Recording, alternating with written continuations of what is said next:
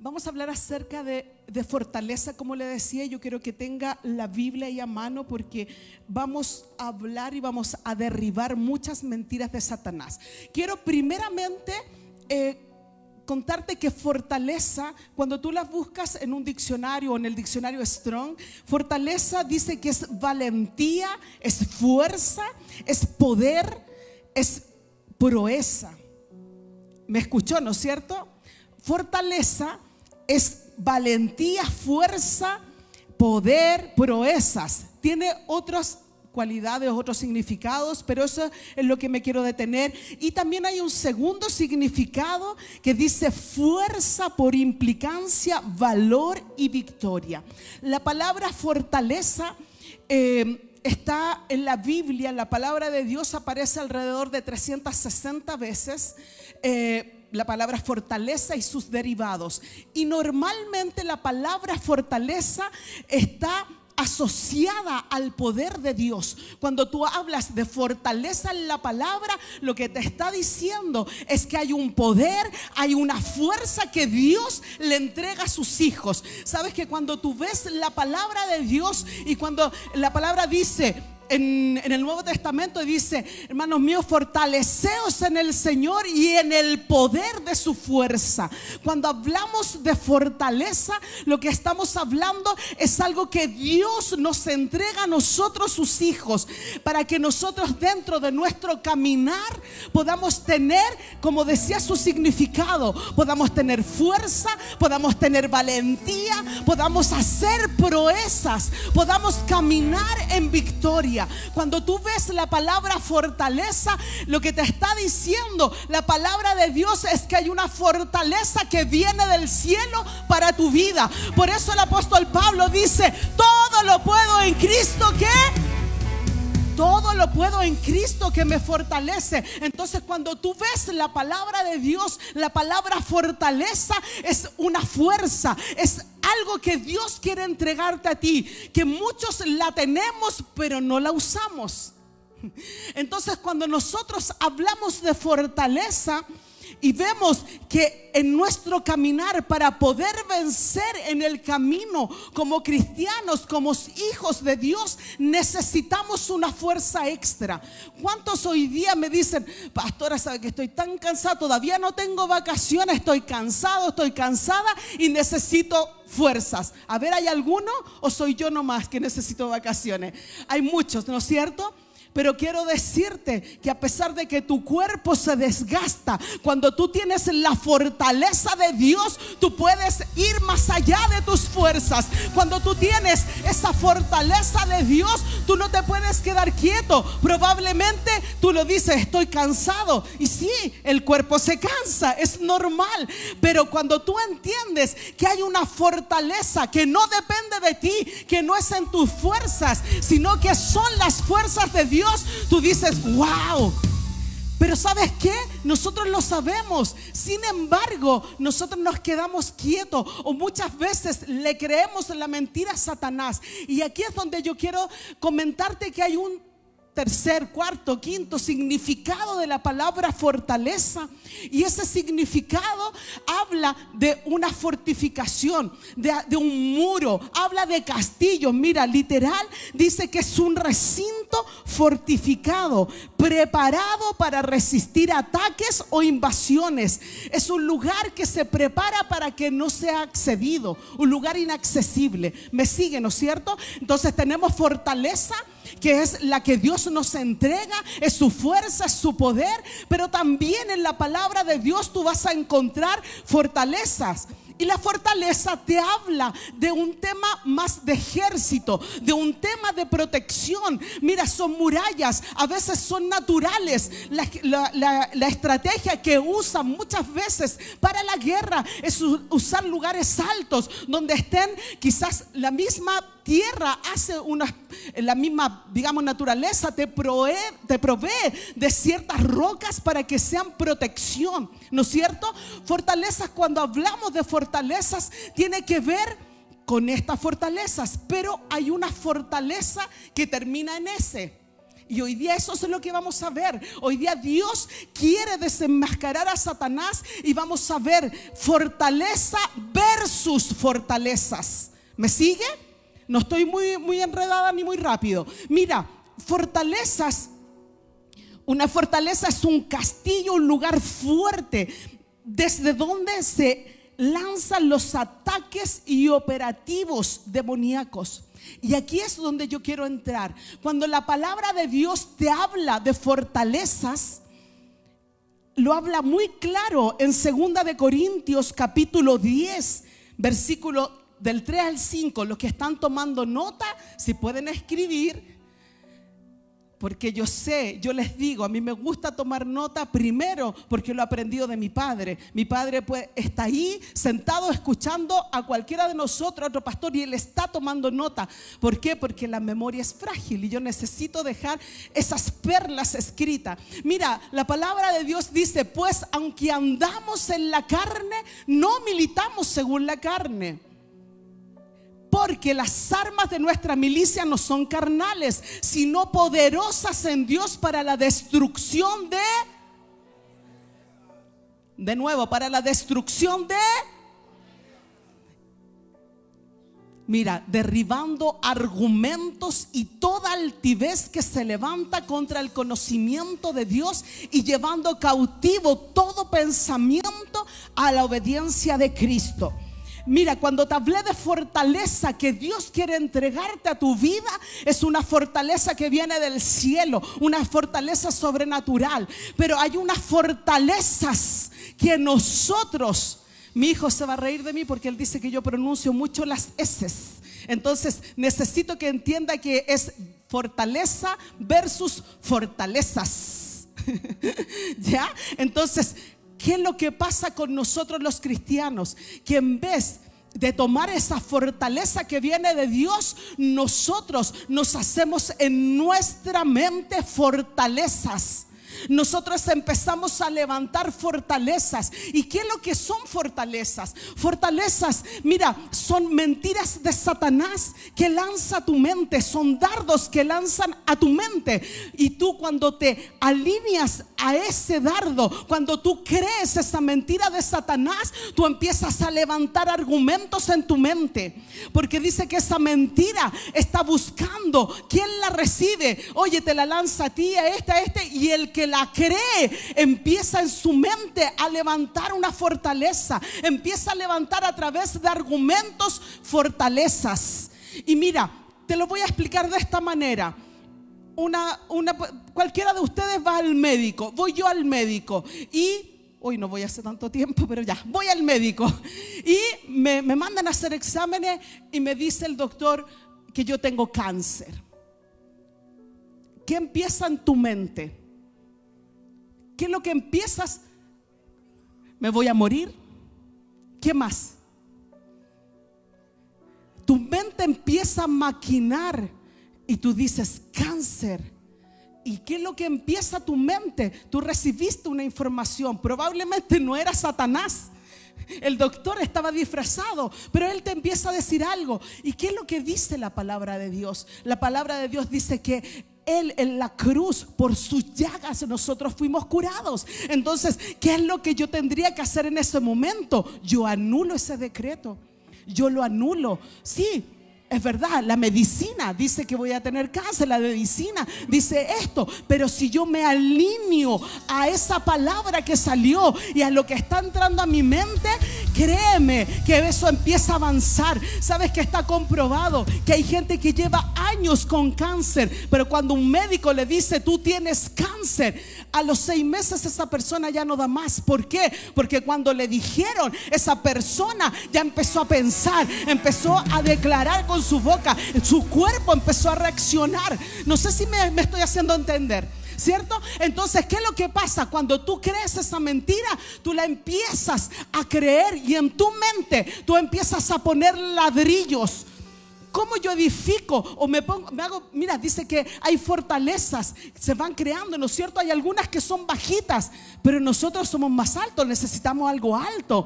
En el pueblo de Israel, cuando estaban peleando con los gigantes, necesitaban fortalezas pequeñas, fortalezas grandes, altas. Entonces, ¿qué es lo que pasa? Que nuestra mente nosotros empezamos a edificar cada palabra, cada pensamiento que va en contra de la palabra de Dios, cada mentira de Satanás empieza a ser un ladrillo y tú empiezas a edificar en tu mente un ladrillo, dos, tres y así hasta que armas una fortaleza. Por lo tanto, cuando la palabra de Dios te habla y te dice que todo lo puedes en Cristo que te fortalece, esa palabra no puede entrar a tu mente. Esa palabra no puede entrar porque tú has levantado paredes, tú has levantado fortalezas. Por lo tanto, esa palabra no va a penetrar. Tú lo puedes decir, Cristo es mi fortaleza. O tú puedes decir, el Dios que me fortalece. ¿No es cierto? Y tú lo vas a decir, pero después sientes que esa palabra como que fue así, un símbolo que resonó, como que fue un eco y no lo sientes verdadero en tu vida. ¿Por qué? Porque ya levantaste fortalezas en tu mente. Por lo tanto, la palabra de Dios no puede entrar porque has levantado murallas, has levantado castillos. ¿Alguien en este lugar la ha pasado alguna vez? Entonces, ¿estoy en la iglesia correcta? ¿Con los hijos correctos? Amén. Avancemos. Mira, te dije que vamos a hablar y yo te quiero demostrar que hay fortalezas, o si quiere ponerle un título a esto, es fortaleza versus fortalezas. Y te voy a hablar de personas de la Biblia, de personajes, de hombres de Dios que han vivido lo mismo que tú has vivido. Y yo quiero que tú los vayas, te vayas identificando en ellos. El primero que vamos a hablar es acerca de Abraham. Así que anota ahí Romanos capítulo 4, versículo 20 al 21. Y mira, escúchame. Dice, tampoco dudó por incredulidad de la promesa de Dios, sino que se fortaleció en fe dando gloria a Dios. Plenamente convencido de que era también poderoso para hacer todo lo que había prometido. Cuando tú ves acá en Romanos, está hablando de Abraham. Cuando la palabra de Dios en Romanos, en Hebreos, habla del padre de la fe, que fue Abraham, lo primero que yo logro ver acá, de que él, la única forma de que la incredulidad en tu vida salga es que te fortalezcas en Él. Porque dice, ahí la palabra en el versículo anterior dice que se fortaleció en fe. Pero antes, mira, dice, tampoco dudó por incredulidad. O sea, él no fue incrédulo. Yo quiero decirte, yo sé que todos saben quién es Abraham, pero yo quiero ponerte en este contexto. Abraham, un hombre de 100 años, con su esposa, que la esposa Sara era estéril.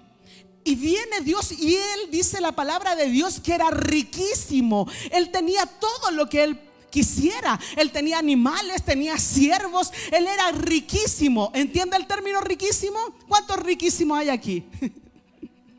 Amén, por fe lo tomo, ¿no es cierto? Él era riquísimo, pero ¿sabes lo que pasó? Que él, él se acercó a Dios. Y cuando se acerca a Dios, él conversando, porque dice que él era amigo de Dios y empieza a hablar. Y, y él le dice, oye, ¿y no me has dado hijo? Y, le dice, no me has dado hijo. Imagínate un hombre de 100 años con su esposa estéril. En ese tiempo no había Viagra. En ese tiempo no había ayuda, no había médicos, no había nada que te pudiese ayudar, ¿no es cierto? Pero él tenía tanta fe que él dijo, oye, ¿y cuándo me darás hijos? Y Dios le prometió, dice que él lo miró, estoy parafraseando para los teólogos, por favor, escuche, no escuche el literal, escuche el contexto, lo que Dios quiere hablarte a tu vida, estoy parafraseando. ¿Y qué es lo que dice? Dice que Dios le dice, Abraham, mira los cielos, cuenta las estrellas si tú puedes, así será tu descendencia. ¿Qué es lo que quiero mostrarte con esto? Lo primero, y acá es donde tú tienes que entender, para que tú puedas ser fortalecido, para que tú puedas recibir esa fuerza, lo primero que tú tienes que hacer es tener una relación con Dios. Lo primero, lo primero, si tú no tienes una relación con Dios, no vas a poder, no vas a poder entender, no vas a poder llenarte. Cuando Él te fortalece, tú te empiezas a fortalecer en fe y la incredulidad queda de lado, la incredulidad, porque Abraham sabía que Dios se lo podía hacer. Sara dudó, Sara se rió, Sara quiso ayudar a Dios. Pero Abraham creyó, creyó. Y sabes que hay un versículo donde dice que él no vaciló. De repente tú escuchas, ay, este fue a vacilar. No, no, no se trata de eso. No vaciló, no dudó. En su corazón él no cree, él creyó, él dijo, no, yo no voy a tener una duda. O sea, Dios es todopoderoso. Mira todo lo que me ha dado. Mira lo que ha hecho. Cada vez que él me ha hablado, su palabra se ha cumplido. ¿Cuántos de ustedes han recibido palabra de Dios que se han cumplido? Pero después viene una segunda palabra y tú te empiezas a vacilar y tú dices, wow, no, la anterior sí pero esta es más grande, no la puedo creer. Y te empiezas a levantar argumentos. ¿Sabes qué?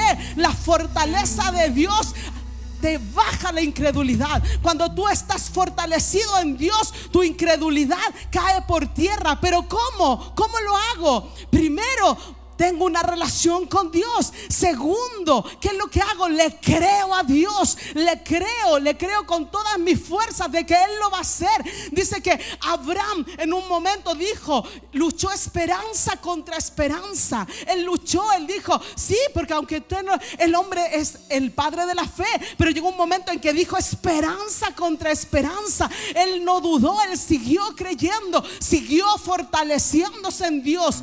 Pero ¿qué hace la iglesia? ¿Qué hacemos nosotros cuando recibimos una palabra grande? Algo que se va de tu mente. Algo así como esas promesas, que, palabras que entrega el pastor Aníbal. ¿No es cierto? Que le dice al papá que va a recibir un premio Nobel y que te entrega palabras y que es de grandeza porque Dios lo usa para entregar palabras grandes. ¿Y qué es lo que haces tú? Recibes esa palabra y luego ¿qué haces? ¿Te vas a comer un completo? Luego, ¿qué haces? Abraham se fortaleció. Yo me imagino que si tú recibes una palabra, si tú como, como Sara eres estéril y recibes una palabra de algún profeta o una palabra de Dios, del apóstol de la casa, de la madre de la casa, y tú la crees, Créeme que eso se va a cumplir. Pero si tú empiezas a levantar argumentos y tú vas a decir, ¿y cómo es esto si no tengo útero? ¿Cómo es esto si mi esposo ya no está, no, no está viejo? ¿Cómo es esto? Cuando tú empiezas a levantar argumentos, ¿cómo va a ser? ¿Cómo? ¿Dónde? ¿Cuándo? ¿Con qué dinero? tú empiezas a levantar argumentos. Pero Abraham, Abraham se fortaleció en la fe. Abraham, mira, Abraham tenía una relación tan estrecha con Dios, tan estrecha, que eso es lo que Dios nos demanda a nosotros. Esa es la primera parte, una relación con Dios, creerle cuando tú le crees, empiezas a ser fortalecido. Y cuando tú declaras su palabra, hoy Cristo es mi fuerza, Dios es la esperanza mía, roca mía, castillo mío, mi fortaleza, mi fortaleza. Tú lo declaras desde la verdad. Y no hay argumentos en tu mente, no hay fortalezas, porque tú lo estás declarando y creyendo a través de esa relación con Dios. Mira, hay mucho que hablar acá de Abraham. Podría estar todo el día, de hecho, eh, padre de la fe. Pero quiero avanzar. El segundo que vamos a hablar es acerca del rey David. Y esta primera parte es lo que te decía, la fortaleza te ayuda en tu incredulidad. Entonces vemos, Abraham, hay que sacar mucho de ahí, pero Abraham, y le vamos a poner el subtítulo que dice que la fortaleza te ayuda en tu incredulidad. ¿Alguna vez ha entrado incredulidad en tu vida, en tu mente? Sí, gracias por el honesto que levantó la mano ahí. Segundo, el rey David. En primera de Samuel capítulo 30 del versículo 1 Mira, Primera de Samuel dice, cuando David y sus hombres vinieron a Ciclag al tercer día, los de Amalek habían invadido el Negev y a Ciclag y habían asolado a Ciclag, le habían prendido fuego y se habían llevado cautivas a las mujeres y a todos los que estaban allí, desde el menor hasta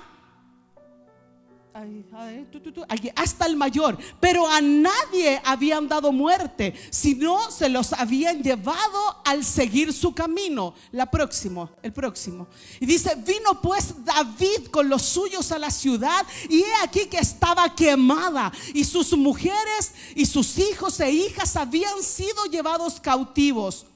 Entonces David y la gente que con él estaba alzaron su voz y lloraron hasta que les faltaron las fuerzas para llorar.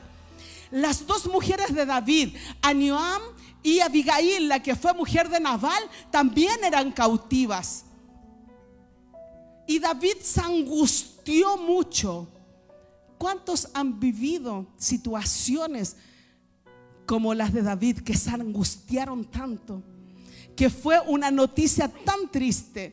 Y mira, ¿qué es lo que dice? Dice, se angustió mucho porque el pueblo hablaba de apedrearlo, pues todo el pueblo estaba en, dígame de nuevo, ¿en qué?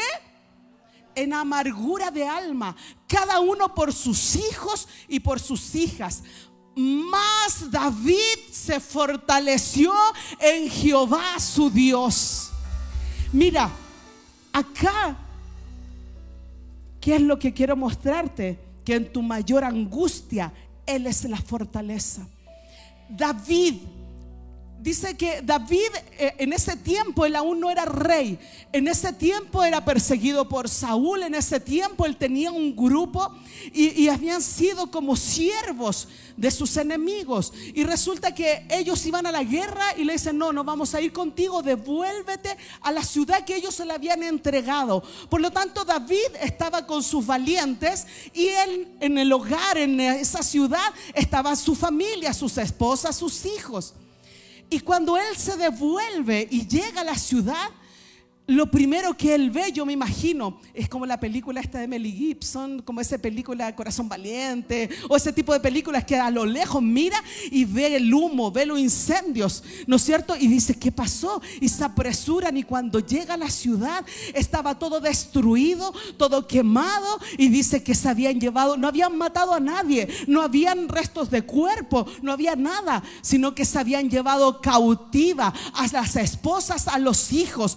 Yo quiero quiero decirte, probablemente en este tiempo quizás no se ve eso. Estamos en un, en un tiempo donde la violencia es extrema, pero tenemos incendios, pero hay situaciones que en tu vida se han vuelto una fortaleza porque cuando tú has recibido una mala noticia, cuando te dijeron, ¿sabes qué? A tu papá le declararon cáncer o se quemó tu casa o murió alguien, recibiste noticia, quizás estabas en tu casa y te llegó un papel donde dice que te van a embargar, quizás estás en tu casa y te avisan de que tu hijo tuvo un accidente. Ayer leía que que el, hermano de, Antonia Barra, Barra es el apellido, ¿no es cierto?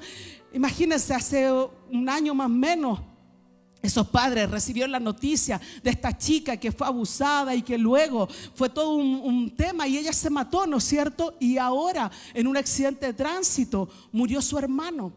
Imagínense esos padres recibiendo esta noticia, primero con su hija, ahora con su hija. Hay noticias que destrozan nuestro corazón. Hay noticias que como el rey David empiezan a, llenarse. Dice que él se angustió, pero dice que el pueblo estaba en amargura, producto de las noticias. Yo quiero decirte, ¿y qué pasó? Que mientras él hablaba de todo esto, dice que llegó en el versículo final y dice, pero David se fortaleció Jehová su Dios. ¿Qué te quiero decir? Que cuando hay una relación, David tenía una relación con Dios, con Jehová. Dice que él escribió en los salmos y cuando tú ves, cuando él estaba en angustia, cuando él era perseguido, cuando él recibía malas noticias, él no se acercaba a un amigo, él no iba al doctor, no iba acá. Él dice que él se separaba y empezaba a buscar a Jehová, de donde venía su fortaleza. Y él decía, estoy en angustia, él abría su corazón y le decía, Señor, Señor, estoy angustiado, estoy en amargura, mas yo sé que de ti viene la fortaleza, mas yo sé, yo sé en quién he creído. Por eso que los salmos, cuando tú los lees y los ves, yo me imagino a David, oh Jehová, cuánto te amo, esperanza mía, castillo mío. No puso su esperanza en el amigo, no puso su esperanza en su esposo, en su esposa. El hombre te puede fallar, mas Dios no, mas su fortaleza es para siempre, está en ti. Busca a Él, ten una relación con Dios. David decía, Jehová, Jehová, roca mía, castillo mío. Roca mía, castillo mío. David tenía una relación tan fuerte con Dios, con Jehová. Y tú lo ves cuando ves los salmos. Cada uno de ellos son experiencias de Él. Porque aquí es donde te quiero llevar. Cuando David recibió esa mala noticia, dice que su corazón se entristeció. ¿No es cierto? Estaba todo el pueblo en amargura. Pero él dice estaba angustiado porque lo iban a apedrear. Había malas noticias. ¿Qué has hecho tú cuando has recibido malas noticias? ¿Qué has hecho tú? Al igual que te dije delante de Abraham, él tenía que ser fortalecido en su fe y empezar a cambiar, ¿no es cierto? Y a fortalecerse. ¿Para qué? Para no ser incrédulo, para no dudar en David. David, si él se hubiese entregado a esa amargura, él tendría una fortaleza tan grande de amargura. Y es lo que muchos nosotros hemos guardado. Muchas veces has vivido situaciones, incluso has decepcionado de Dios y has dicho, yo esperé hasta el último momento en que Él respondiera. La palabra, cuando te muestra un David, tú logras ver este hombre de Dios que después fue rey, que fue perseguido, pero que en ese momento él tenía dos opciones. Y es la que nosotros siempre tenemos. Dios nos pone siempre un camino de bien, un camino de mal. Siempre tenemos dos lugares que escoger, dos, cómo yo enfrento esto. O ¿Tú te levantas en la fuerza de Dios o tú empiezas a levantar fortalezas en tu mente? No hay otra alternativa. O yo me voy y el Dios que yo conozco y empiezo a llenarme de Él, a fortalecerme en Él, empiezo a declarar su palabra, la creo y empiezo y digo, sí Señor, o me pongo en el otro lado y empiezo a guardar amargura en mi corazón, empiezo a levantar fortalezas. No, si Dios no me escucha, Dios no me ama, no, si Dios no está conmigo, no si el mentor no quiere nada conmigo, no si el apóstol saluda a todos menos a mí y empiezas a meter en tu corazón ofensas y después las empiezas a alimentar y empiezas, claro, yo ya sabía si esta persona, mira, pasa por al lado mío, esta que me ofendió, ahora pasa por el otro lado para no saludarme y empiezas a levantar argumentos en tu mente. Probablemente David, él tenía dos momentos, él dijo, oh, me fortalezco en el Dios en el que yo creo o empiezo y me tiro así en el pasto. Y como lo hacía el rey David, dice que él se tiraba en el pasto, tomaba su arpa y él cantaba. Él podría haber hecho eso y él podría haberse tirado en el pasto, haber tomado el arpa y haber dicho, pobrecito de mí pobrecito de mí, y haber alimentado su autocompasión. Pobrecito, todo me pasa a mí. Mira, se levantó esto, se levantó un problema en la familia, se levantó un problema en mi, trabajo. Quizás el, pucha, pobre gusano, ahí tirado en el pasto, pobrecito de mí, pobrecito de mí. Y empezó ahí alinearse con la mentira de Satanás, Dios no te va a salvar, Dios no te va a sacar de esta, vas a perder todo lo que tienes. Te llegó una carta de embargo, te llegó una mala noticia. ¿Qué es lo que haces? O te fortaleces o empiezas a levantar argumentos y empiezas a llenar tu corazón con amargura. ¿Sabes que la amargura es tan fuerte porque dice que empieza con pequeñas cositas y después forma una raíz de amargura. Cuando alguien te ofende, cuando no logras soltar perdón por alguna persona, cuando no logras estar vivir tranquilo, sabes que a veces tú no, no quieres perdonar a la persona que te hirió, a la que te falló, a la que te dañó. Generalmente son personas cercanas, hay gente que uno ama y uno no la quiere perdonar. Sabes que esa persona está tranquilo por la vida, duerme a pata suelta. Y tú con la ofensa en el corazón, tú con el resentimiento en el corazón, con la amargura, con la tristeza, o te quedas en ese lugar y empiezas a levantar fortalezas en tu mente y te empiezas a llenar de amargura y después tú caminas y la gente no quiere estar cerca tuyo porque tú ya emanas la amargura, tú emanas en tu rostro, en tu cara, en todo lo que tú eres. Eres un amargado. ¿Por qué?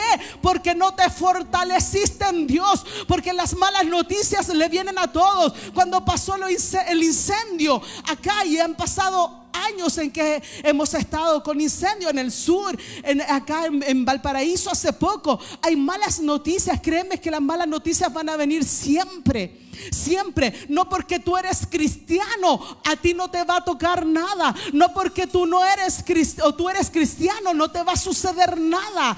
El punto, la diferencia entre alguien incrédulo y nosotros es que nos podemos fortalecer en Jehová. La diferencia es que a él que le pasa algo, él no puede, él se queda ahí lleno de amargura, lleno de tristeza, lleno de dolor. Mas nosotros que hemos creído en él, mas nosotros que le creemos, que tenemos una relación con Dios, que confiamos a su palabra, nosotros decimos, no, esto no puede ser. Yo me fortalezco en el Dios, el único que me puede liberar. David decía que Dios era el que lo liberaba de sus enemigos. Dice, pueden caer mil a mi diestra, mas a mí no llegarán. ¿Por qué?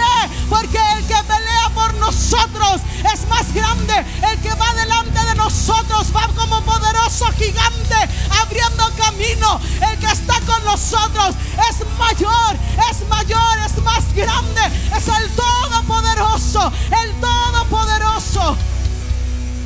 Yo me imagino al rey David, yo me imagino al rey David, me lo imagino cada vez que él entregaba, el hombre, el hombre era un hombre muchas veces carnal.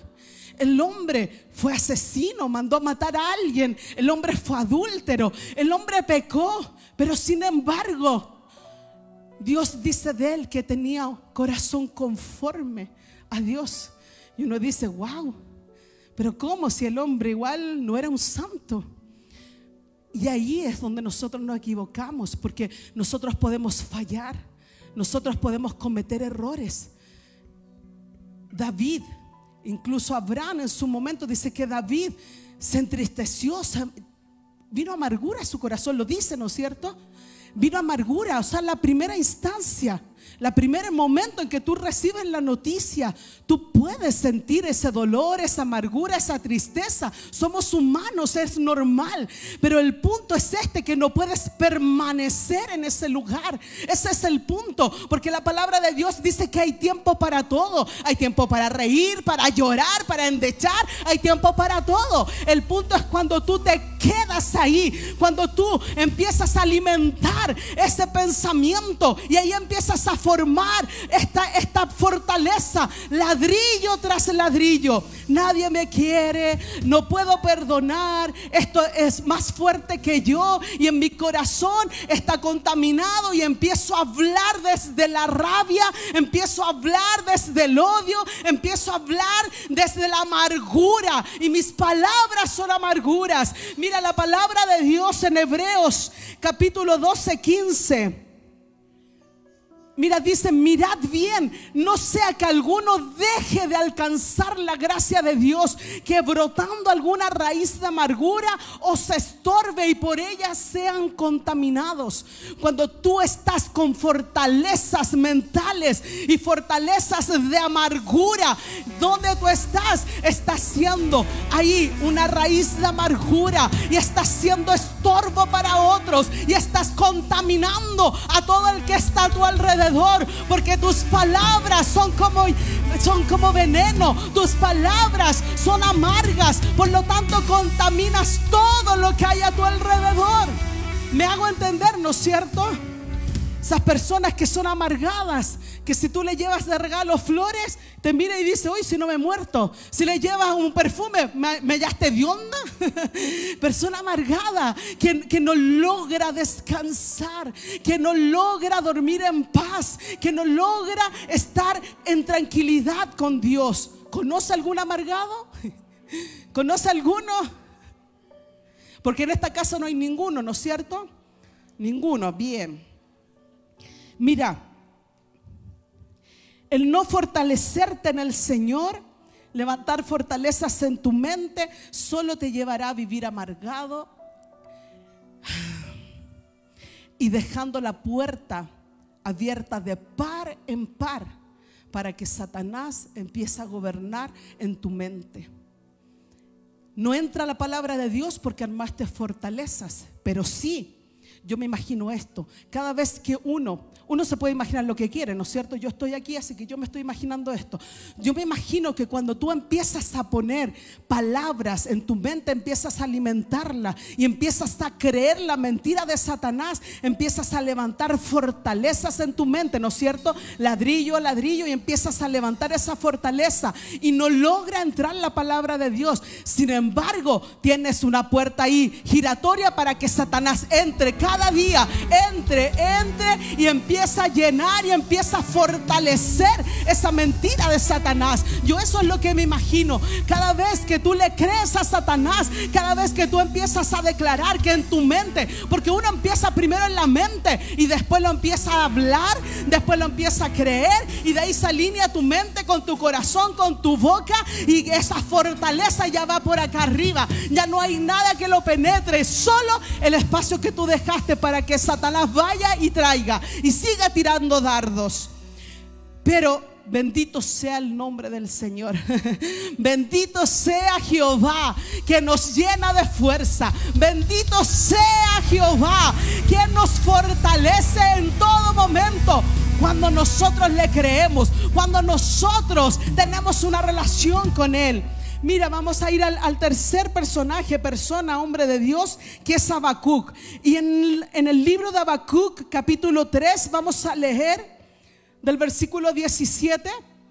Primero te voy a hacer una pequeña introducción. Habacuc era un profeta.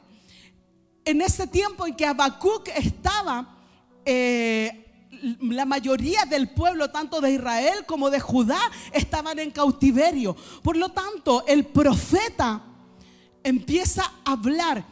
Habacuc tiene solo tres libros. Si usted quiere, tarea para la casa, después los lee detenidamente. En el primer capítulo de Habacuc vemos al profeta, al hombre de Dios, que empieza a quejarse delante de Dios. Y él le dice, le dice, no me oyes. Porque sabes qué? Dios estaba callado. Profeta, profeta Aníbal, mírame. ¿Qué pasaría si Dios no te habla? Se muere, dice su esposa. Para un profeta, cuando Dios no te hable, me acordaba de ti, Damaris, hace años atrás. Cuando Dios no habla a un profeta, es terrible porque el profeta tiene una relación con Dios. El profeta escucha a Dios y da la dirección al pueblo. Habacuc en ese tiempo Dios estaba callado. Dios no le hablaba ni al profeta ni al pueblo. Y el pueblo había caído en cautiverio producto de lo que él había hecho, producto de dejar a Dios de lado. Dice que ellos hacían lo malo cada vez, cada vez más. Israel hacía lo malo delante de los ojos de Dios. Por lo tanto, Dios se cayó. Y en el primer capítulo de Habacuc vemos al profeta, que el profeta se queja y le dice, Señor, ¿tú oyes? ¿Estás escuchando? Mira, yo veo solo, veo solo... Eh, asolación, veo solo en este lugar destrucción, veo violencia, veo tanta maldad. ¿Y tú qué estás haciendo por esto?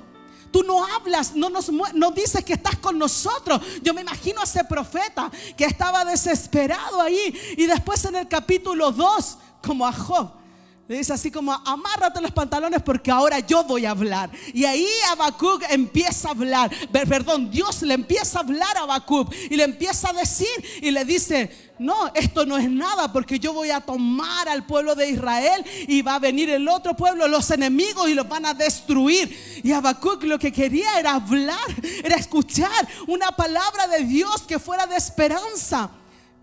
Pero termina ese capítulo hablando Dios que Él tiene todo el poder y que después de todo lo que iba a pasar, Él iba a restaurar.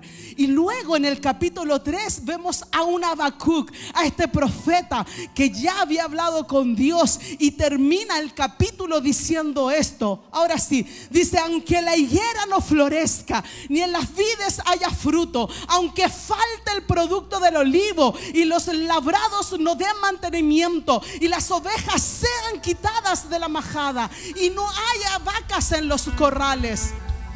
Con todo, yo me alegraré en Jehová y me gozaré en el Dios de mi salvación.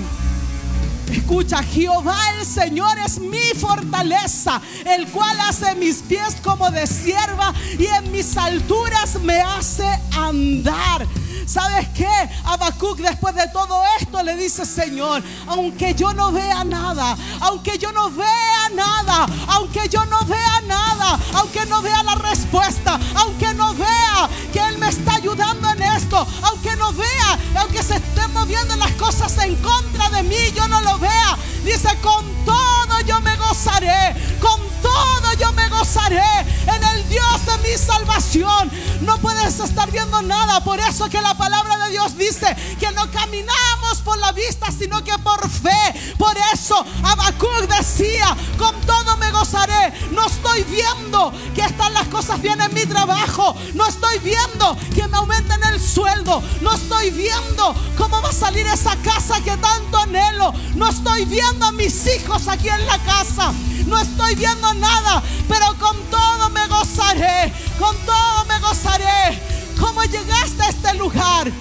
¿Sabes qué? ¿Cómo le puse yo a esto? De la escasez al gozo, de la escasez a la fortaleza. Por eso su palabra dice, ¿Sabes que la palabra de Dios dice que el gozo del Señor es nuestra fortaleza? Cuando tú llegas a esta casa con cara de tranca porque no ves nada, porque no ves nada, porque está todo mal, porque has recibido malas noticias, porque sabes que hasta el día de hoy no ha habido respuesta. ¿Cómo entras a esta casa? ¿Entras con acción de gracia? ¿Entras agradeciendo? ¿Entras con gozo? Yo quiero decirte que tienes que cambiar, tienes que cambiar tu manera de hablar, de pensar y tu actitud. ¿Cuál es tu actitud? Cara de que hay gente que llega acá y llega con su cara deformada, llega con su cuerpo lánguido y tú te acercas y ¿qué te pasó? No, es que es que está todo mal. Están echando a gente en mi trabajo y creo que yo soy el siguiente. No, está todo mal. Mi hijo ya no quiere venir a la, iglesia, está en droga. No, está todo mal, todo mal. Ya no tengo fuerzas para vivir. ¿Le ha pasado, ha llegado alguna vez a esta casa así? ¿O me equivoqué de iglesia?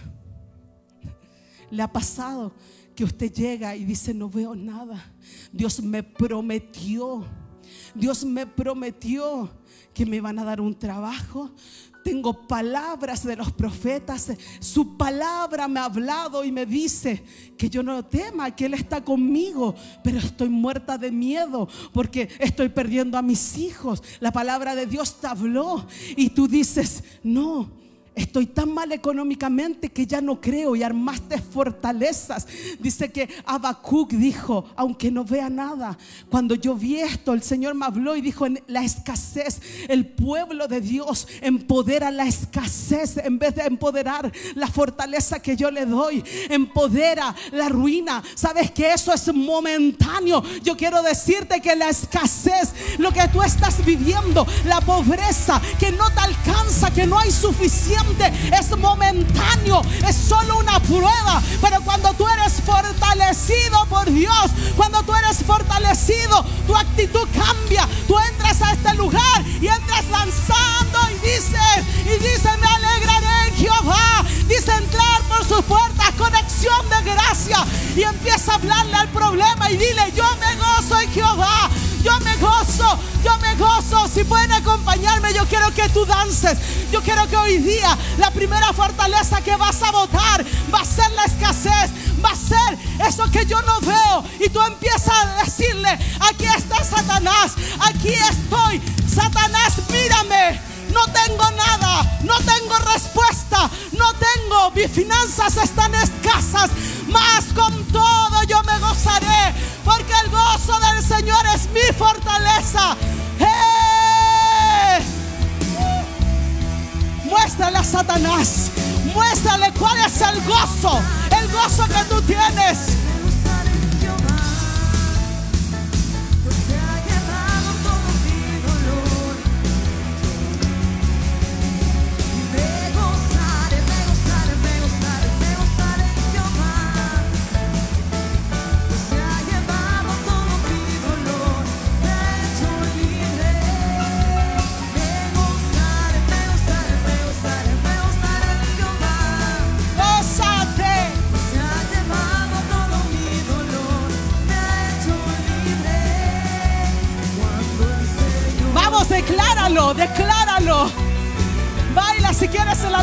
abierto. Pero transforma tu cara, cambia la cara, cambia la actitud y dile yo me gozaré con todo, con todo en Jehová.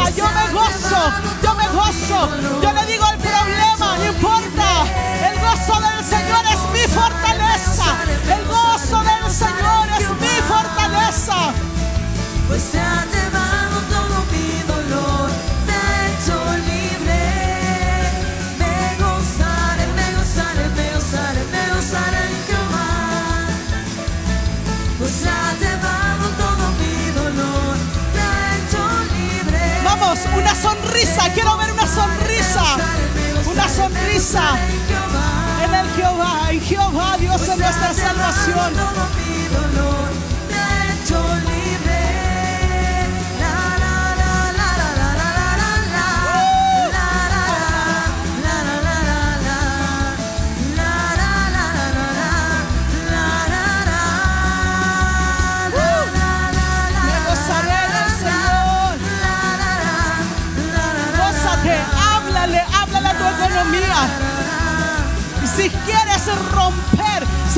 romper con este siglo, con esta fortaleza.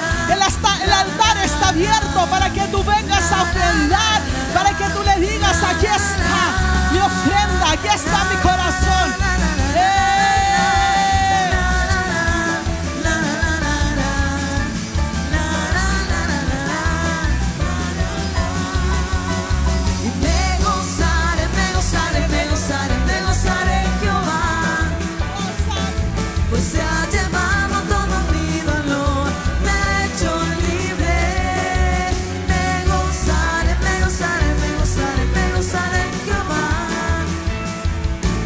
se ha llevado todo mi dolor hecho libre. Mira, aplaude, sonríe y dile me gozo en ti, yo me gozo en ti, me gozo en ti, me gozo en ti. Eh. Gracias Señor, gracias papá, todos con una sonrisa. Si me puedes poner de nuevo el texto de Habacuc. Si quiere tome su asiento y mire, escúchenme. Pongan a Habacuc. Esa es la actitud. Por eso el rey David decía entrar por sus puertas con acción de gracia. Él no lo decía porque él no lo haya vivido. Él lo decía porque en el tiempo de dificultad, en el tiempo de angustia, él entraba por las puertas dando gracias a Dios a pesar de lo que él viviera. Él entraba por sus puertas dando gracias. Miren Habacuc. Cuando termina el profeta en el otro versículo, dice, Jehová el Señor es mi fortaleza, el cual hace mis pies como de siervas y en mis alturas me hace andar. ¿Sabes lo que quiero comentarte? Pies de siervas tienen una cualidad. Los siervos, las siervas, ellos pueden andar en lugares rocosos que son como empinados. Ellos siempre van en altura. Los siervas, siervos, siempre van en altura y tienen esa facilidad de que sus piernas adhieren bien en las, en las montañas rocosas. ¿Y sabes qué? Lo que me decía el Espíritu Santo, que Él quiere afirmar tus pasos, que Él quiere que tú estés siempre en altura, ya no andes en bajeza, ya no estés un día mal y otro día bien. Él quiere que estés arriba. Cuando tú estás arriba, tú logras ver los problemas de otra manera. Cuando tú estás abajo, el vaso se ve lleno. Cuando tú estás abajo, tratas de mirar hacia arriba y no puedes ver. Pero ¿sabes lo que dice Habacuc? Dice que él se fortaleció y él dice, Jehová el Señor es mi fortaleza, el cual hace mis pies como de sierva y en mis alturas.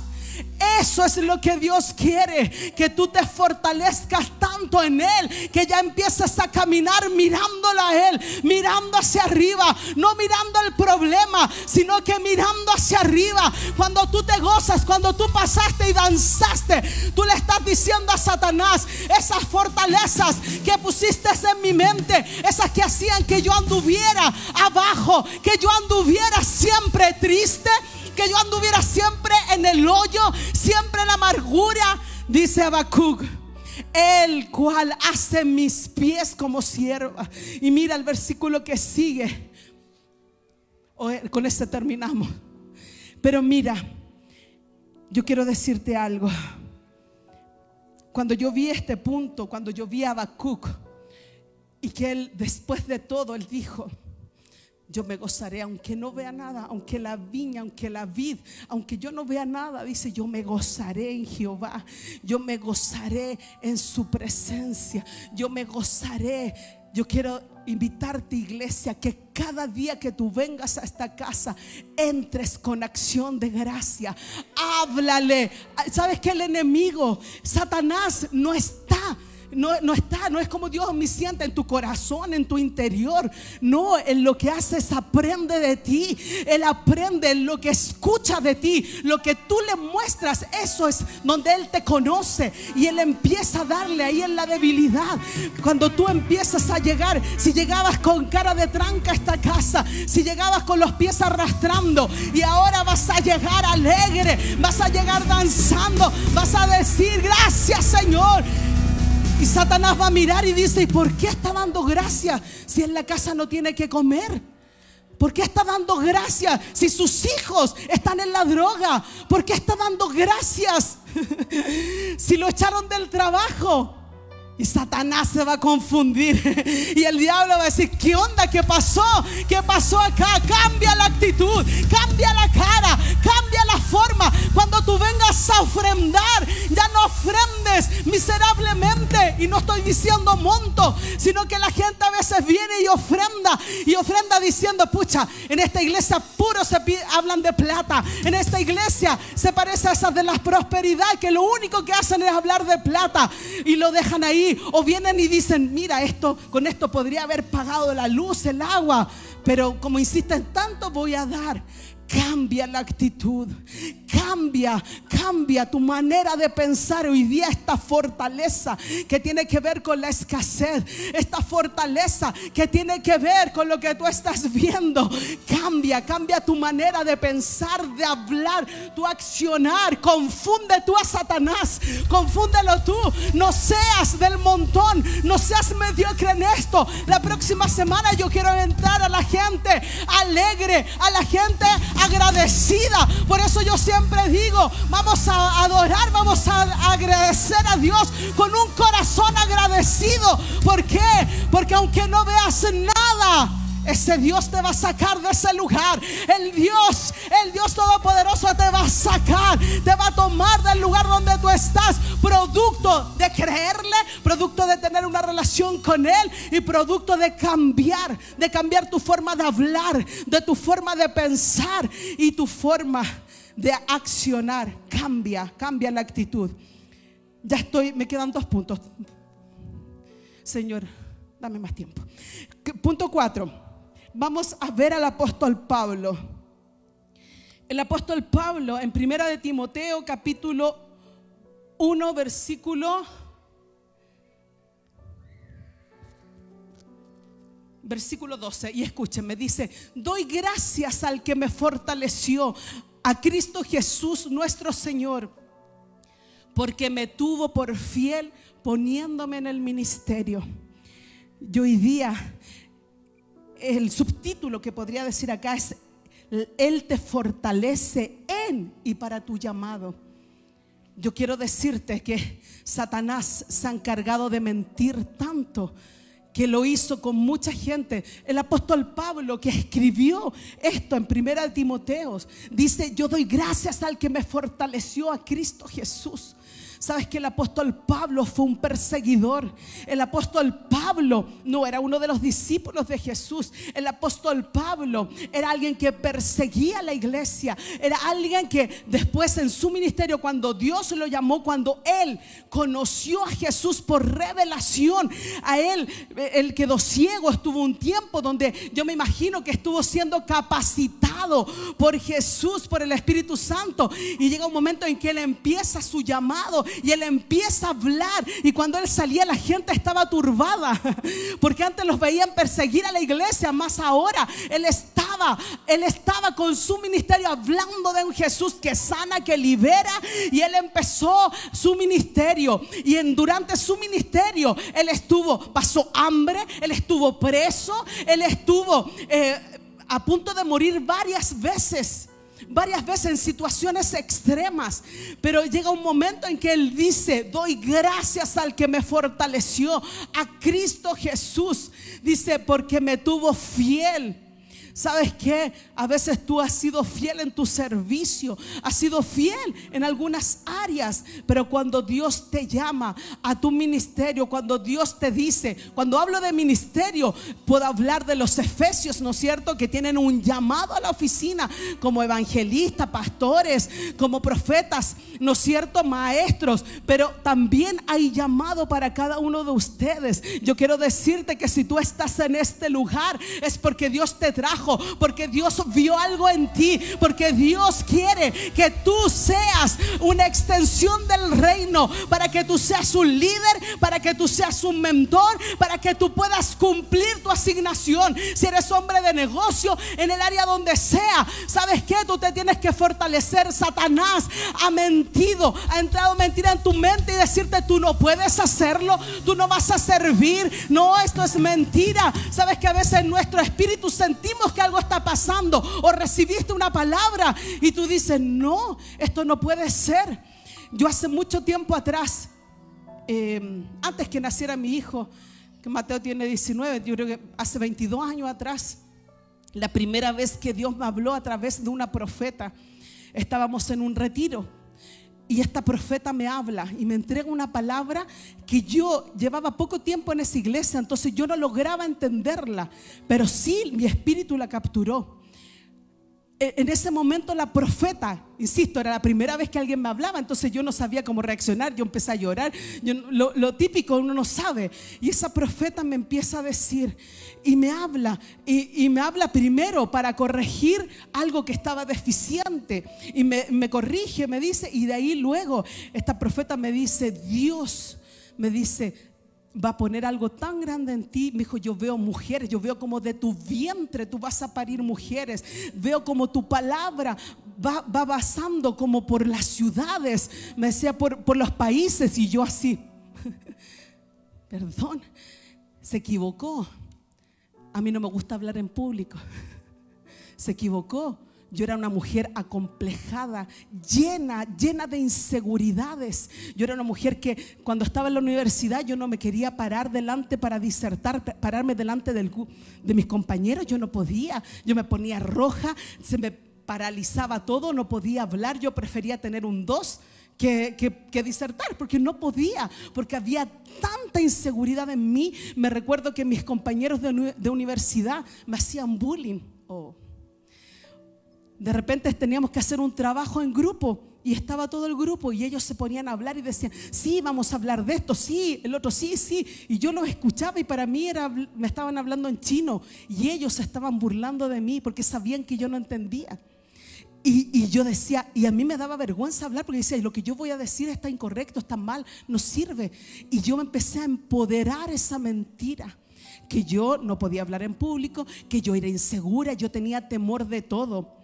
Yo cuando era pequeña o joven, adolescente, yo me encerraba en mi pieza. Yo eso me recuerdo, yo no me gustaba hablar con la gente. A mí, piensen que no me gustaba hablar.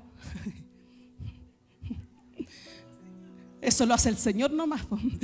Yo no hablaba, yo me acuerdo, somos cuatro hermanos, pero los tres más grandes nos llevábamos por cuatro años y medio.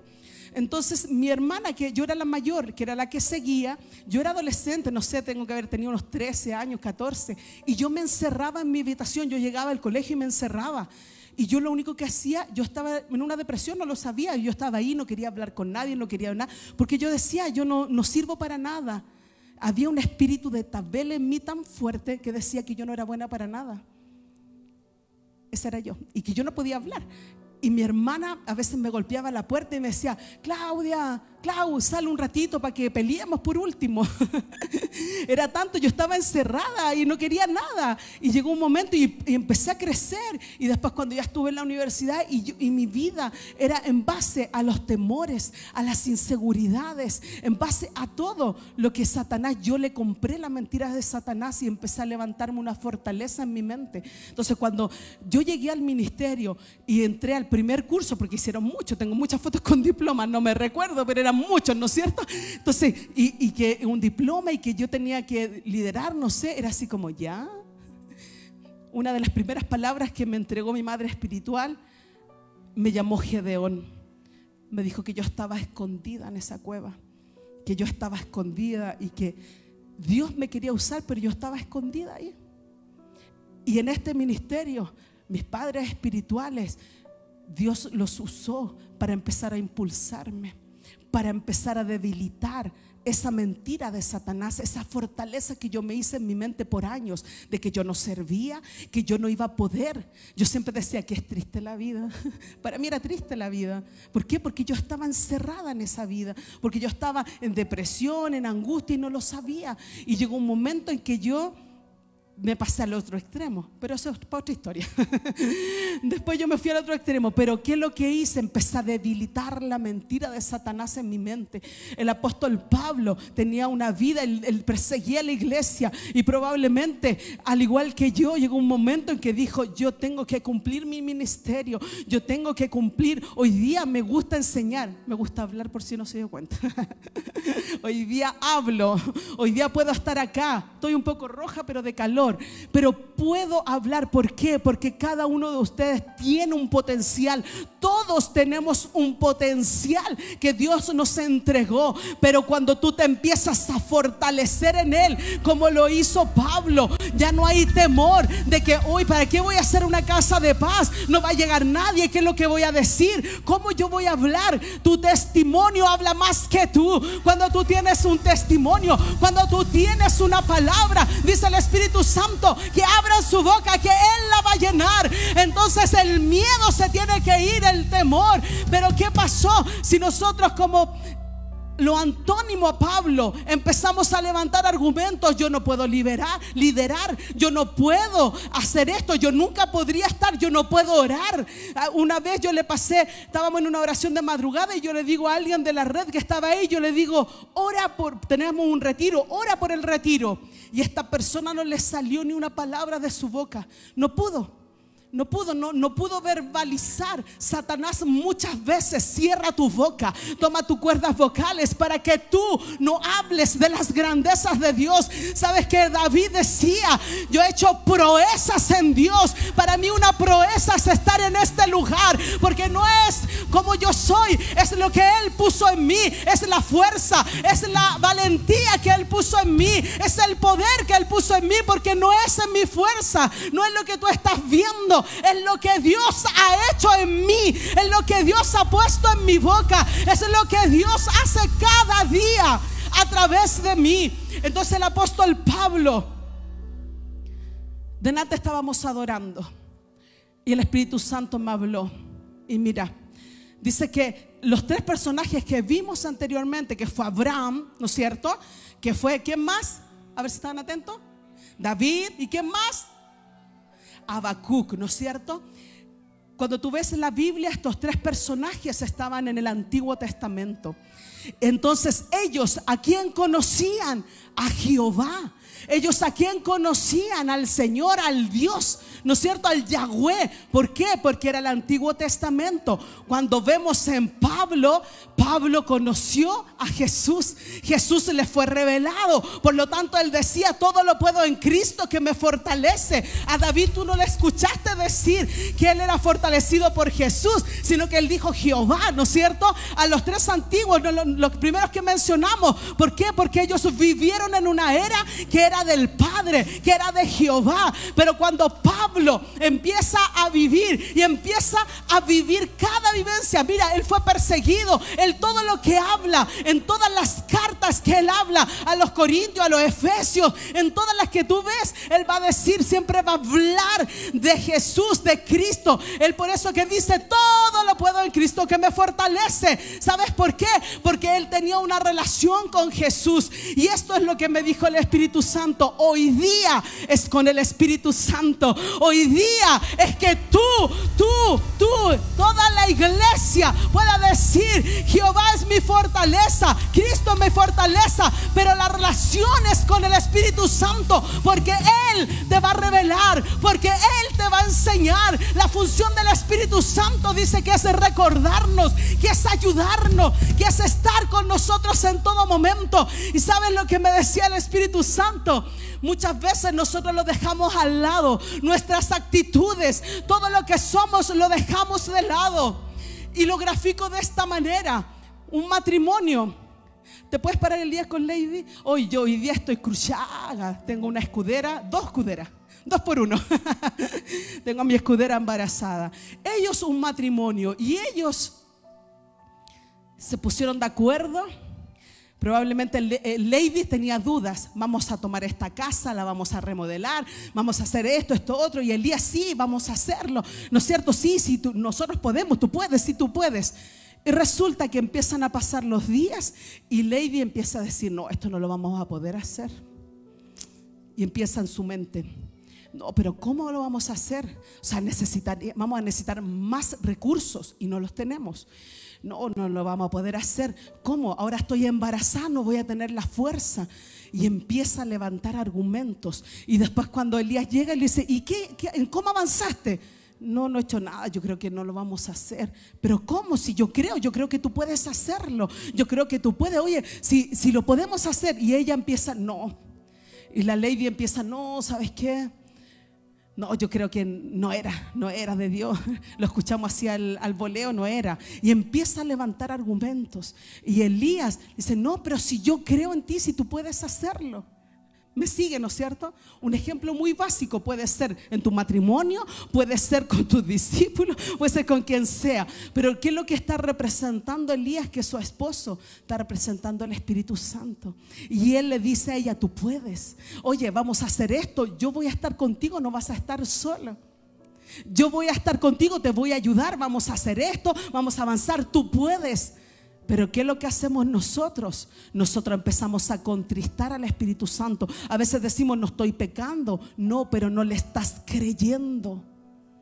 No estás creyendo, no estás trabajando con Él, no estás como lo hizo Abraham, que yendo con todas tus fuerzas, no estás como David, que David dijo, oye, todo lo puedo en Él. Oye, David dice, Jehová mío, esperanza mía. Y el apóstol Pablo probablemente no podía, él no podía quizás cumplir su ministerio si no tenía la fuerza. Hoy día el Espíritu Santo es el que te va a ayudar, así como en este caso. Y cuando Lady dice, no, no puedo.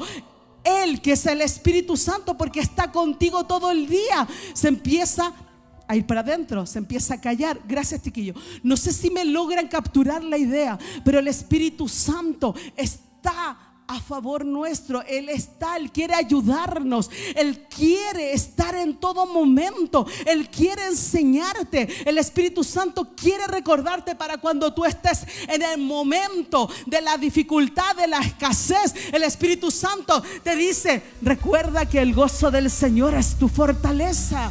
Él te está recordando, recuerda que en el poder de su fuerza somos fortalecidos. Recuerda, tú puedes ir más allá. El apóstol Pablo tenía un ministerio y ese ministerio fue grande. Él habló a muchas iglesias, él enseñó, edificó, exhortó a la iglesia porque no era en sus fuerzas, no era en sus fuerzas, era la fuerza que Dios le dio, era la fuerza, el poder que Dios depositó en él. Entonces en este tiempo yo quiero decirte, ten una relación. Cuando tú tienes una relación con el Espíritu Santo, Él te va a enseñar y te va a guiar para ir a Jesús. ¿Qué es lo que tú tienes que decir? ¿Cómo orar? ¿Qué tengo que decir? Ese, así como David tuvo una relación con Dios, así como Abraham la tuvo, así como el apóstol Pablo la tuvo con Jesús, en esta era que estamos viviendo del Espíritu Santo, ten una relación con Él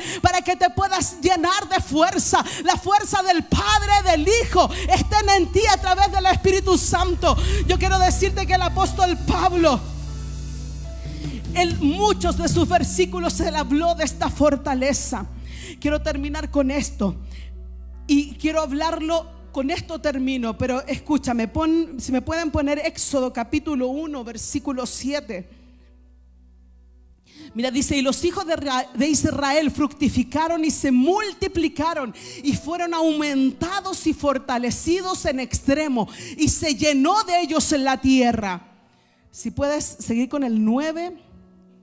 Mira, y aquí el pueblo de los hijos de Israel es mayor y más fuerte que nosotros. Sigue, ahora pues seamos sabios para con él, para que no se multiplique y acontezca que viniendo guerra, él también se una a nuestros enemigos y pelee contra nosotros y se vaya de la tierra. Te voy a poner en contexto. Llegó, estaba Israel cuando José, que era el hermano menor de todas las tribus, él llegó a ser gobernador de Egipto. Él era el que estaba ahí liderando todo. Después vino toda su familia, todos sus hermanos y se quedaron ahí y ellos empezaron, ¿no es cierto?, a tener hijos, a crecer. Entonces el pueblo de Israel, de ser 12 tribus, 12 familias, pasó a ser un pueblo grande. Y ellos estaban ahí en, Egi- en Egipto y resulta que se murió el faraón que los conocía. Se murió José, se murieron los hermanos y quedaron los hijos, los nietos, los bisnietos. Quedó el pueblo de Israel. Y llegó un, faraón y este faraón dice que llegó y habló con su gente, con, me imagino con su gobierno, con, con los consejeros, y le dice, oye, ¿qué vamos a hacer con el pueblo de Israel? ¿Qué vamos a hacer? Ellos son muchos y cada vez se multiplican más, cada vez son más fuertes, ellos son fuertes. ¿Y sabes qué es lo que dice? Y Dios, ah, me salté, se saltaron eso, pero ¿sabes qué? Lo que dice, la gente de Egipto, el faraón, ven al pueblo de Israel con una fuerza, los ve tan grandes, tan fortalecidos, los ve que se han multiplicado y que lo que hacen, dice que los tienen esclavos y los ponen a hacer ladrillos y dice que ellos, el, el pueblo de Israel, de ser parte de ese lugar, de ser uno más con ellos, comenzó a ser esclavo y dice que llevaron ahí, estuvieron 400 años como esclavos. ¿Qué te quiero mostrar con esto? Eso está en la mente de ellos. Sabes que cuando yo leo esto, ¿alguno de ustedes vio la película Bichos? Es muy antigua, cuando el Mateo era chico la veía siempre. Bichos, si usted no la vio, una película de monito animado, ¿no es cierto? Era- eran unas hormigas que eran muchas y eran tan inteligentes que ellas guardaban alimento, ellas tenían un sistema y todo, pero venía una vez, no sé cada cuánto tiempo, venían unos saltamontes, eran. Ah, ya, hormiguita o bicho, no sé cómo se llama, pero ¿quién eran los enemigos? Eran las saltamontes. ¿Qué, qué es lo que hacían estos saltamontes? Venían y venían y le tomaban toda la comida, ¿no es cierto?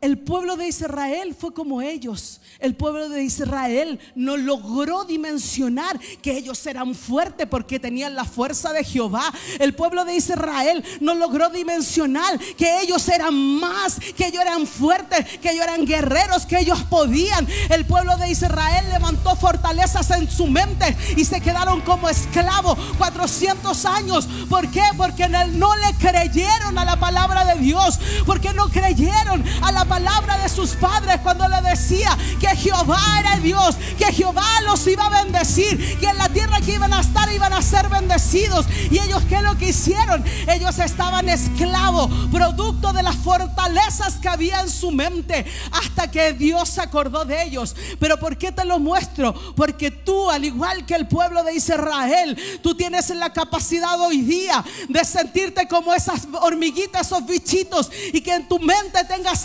esclavitud, que en tu mente estés con fortalezas, con argumentos, con mentira del diablo y la empiezas a fortalecer, o que tú hoy día tomes una decisión y le digas, yo hoy día quiero ser libre, yo hoy día quiero votar todo argumento de Satanás, toda mentira de Satanás en mi mente, ya no quiero tener estas fortalezas, porque sabes que la única manera que pueda entrar la palabra de Dios, la única manera que en ti la palabra pueda ser vida, es que tú votes esas fortalezas para que entre la palabra de Dios. Tu mente es un campo de batalla y en ese campo hoy día Satanás está ganando terreno. Satanás ha levantado fortalezas. Mas yo te digo que hoy día se termina. Hoy día se termina. Porque hoy día Jesús quiere derribar todo argumento, toda fortaleza. Porque Él quiere que la palabra de Dios penetre en ti. Él ya no te quiere ver como el pueblo de Israel. En amargura, en prisión, en esclavitud. Iglesia. Iglesia de Dios. La iglesia, la novia de Dios. Yo le decía, Espíritu Santo, siempre hablamos, siempre se habla de liberación. Y el Espíritu Santo me trajo a recuerdo un matrimonio que cuando llegó fue al retiro. Luego le ministramos liberación personal. Luego en las reuniones era liberación. Y me dice, pastora, acá es siempre así. Acá siempre liberan a la gente, acá siempre, o sea, estamos más liberados que no sé quién. Y yo me acordaba el libro del apóstol Guillermo Maldonado cuando enseña que el pan de los hijos, que la liberación es el pan de los hijos, es algo que tiene que ser constante, porque si tú permites que entre una mentira de Satanás y la empiezas a fortalecer, eso se hace un castillo en ti. Ese matrimonio hoy día no está en la iglesia y ellos se están divorciando porque le creyeron una mentira de Satanás, porque dijeron, estamos bien, ¿para qué tenemos que liberarnos? Si ya nos liberaron, ya votamos esto. Yo quiero decirte, la palabra de Dios dice, el que esté firme, mire que no caiga. Sabes que Dios trajo esta palabra hoy día para que empieces a votar fortalezas. Puede ser en otra área que no hayamos visto. Puede ser tú ya hoy día. Yo quiero que tú cierres tus ojos y empieces a hablar con el Espíritu Santo y tú le empieces a decir, muéstrame si tú ya la identificaste de las que yo hablé, si tú has levantado argumentos en tu mente, fortalezas mentales, si tú has posicionado la amargura en tu mente,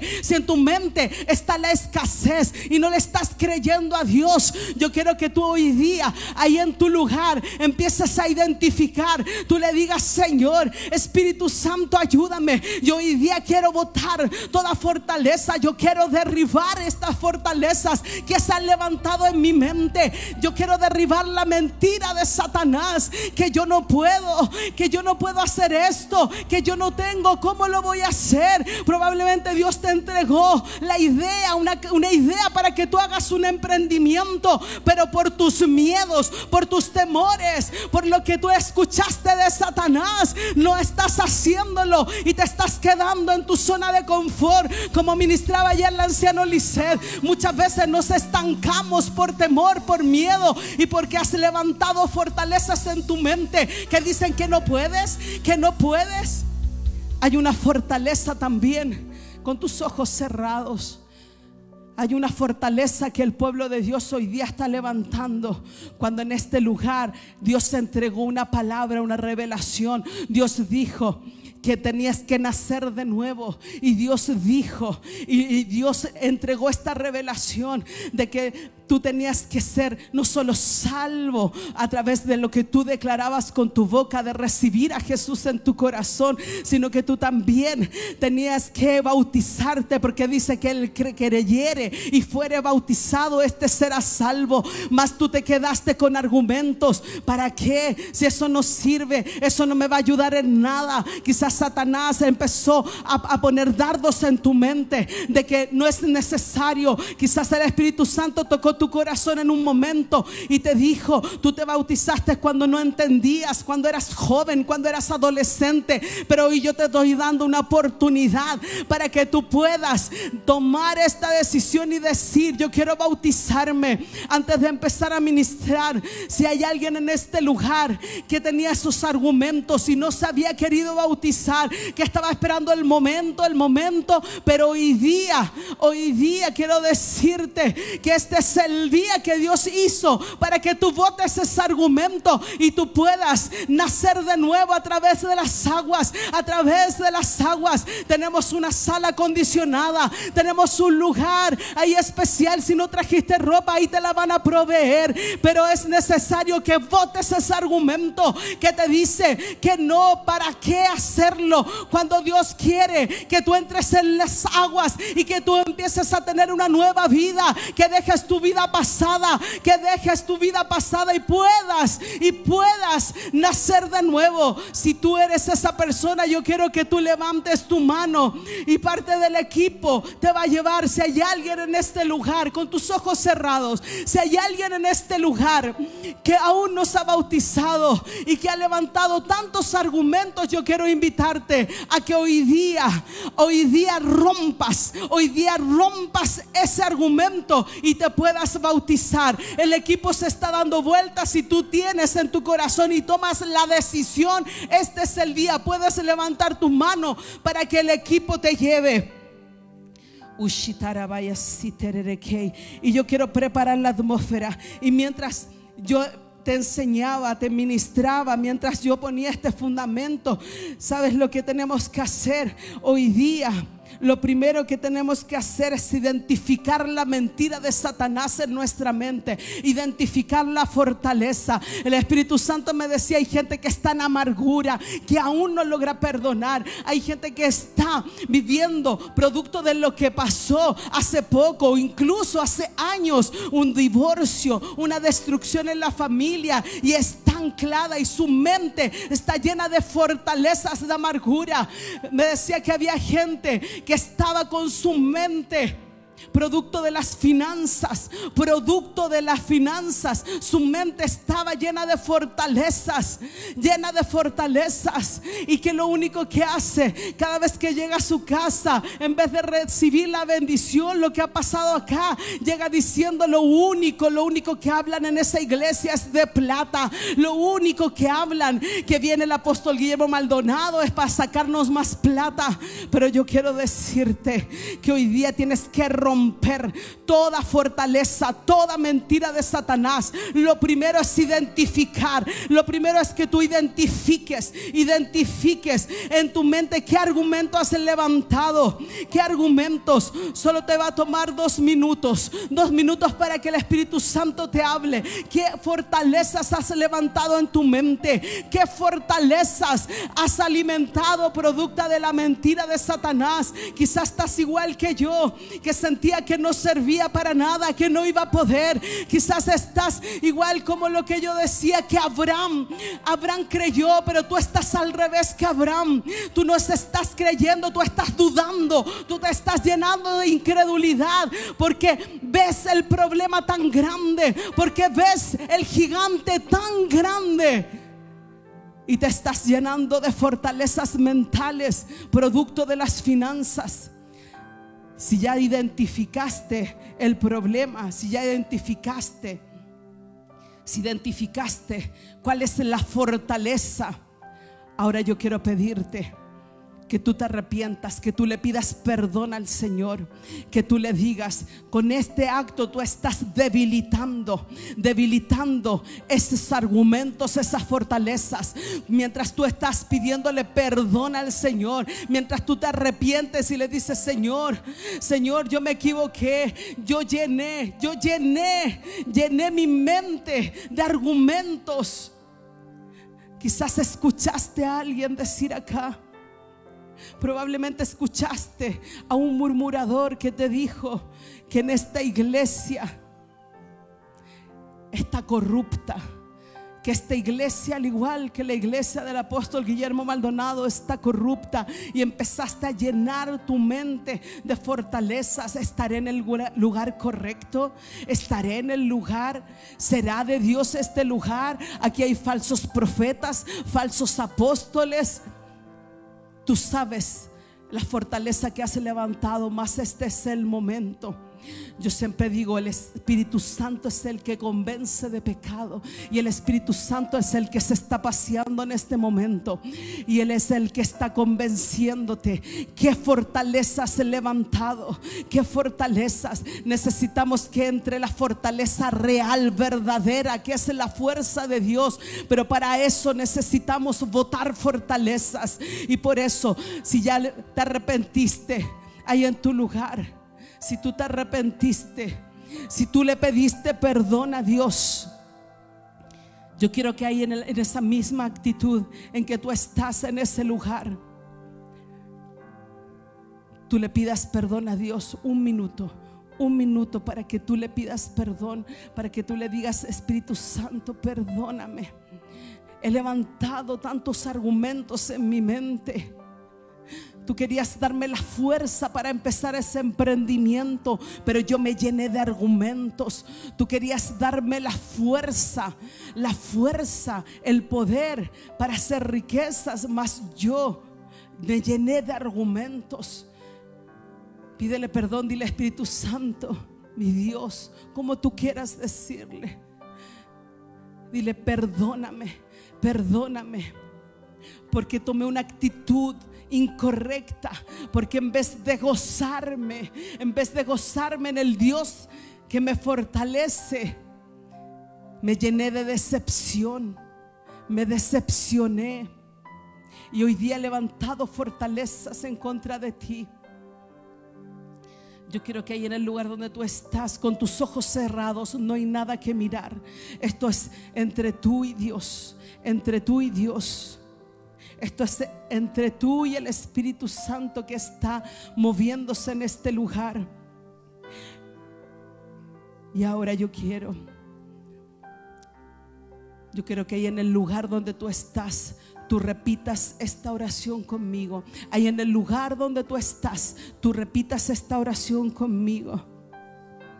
Y dile, en el nombre poderoso de Jesús, nombre poderoso de Jesús. hoy renuncio, rechazo toda fortaleza en mi mente. Hoy día yo renuncio a toda fortaleza mental, a toda fortaleza de amargura. Hoy renuncio a toda fortaleza que en mi mente se ha levantado producto de las finanzas. Yo hoy día, en el nombre poderoso de Jesús, yo debilito toda obra de Satanás en mi mente.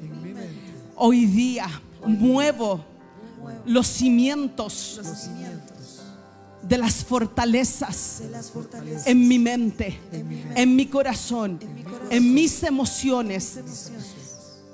y le doy entrada y le doy entrada a Jesús, Jesús a su liberación, a su sangre preciosa sangre preciosa que lava, que limpia. En el nombre poderoso de Jesús.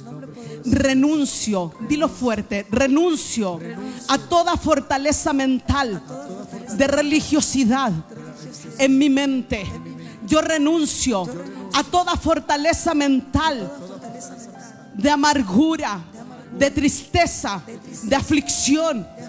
Hoy día renuncio a toda mente atada. Toda mente atada. Que Satanás ha fortalecido.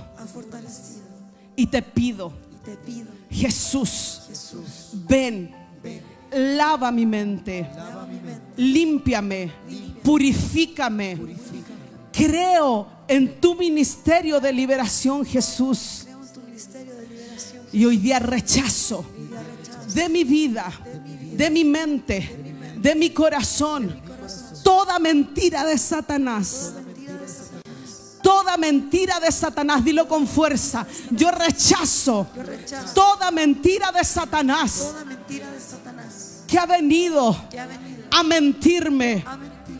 Todo argumento mentiroso de Satanás. Yo hoy lo arranco en el nombre poderoso de Jesús.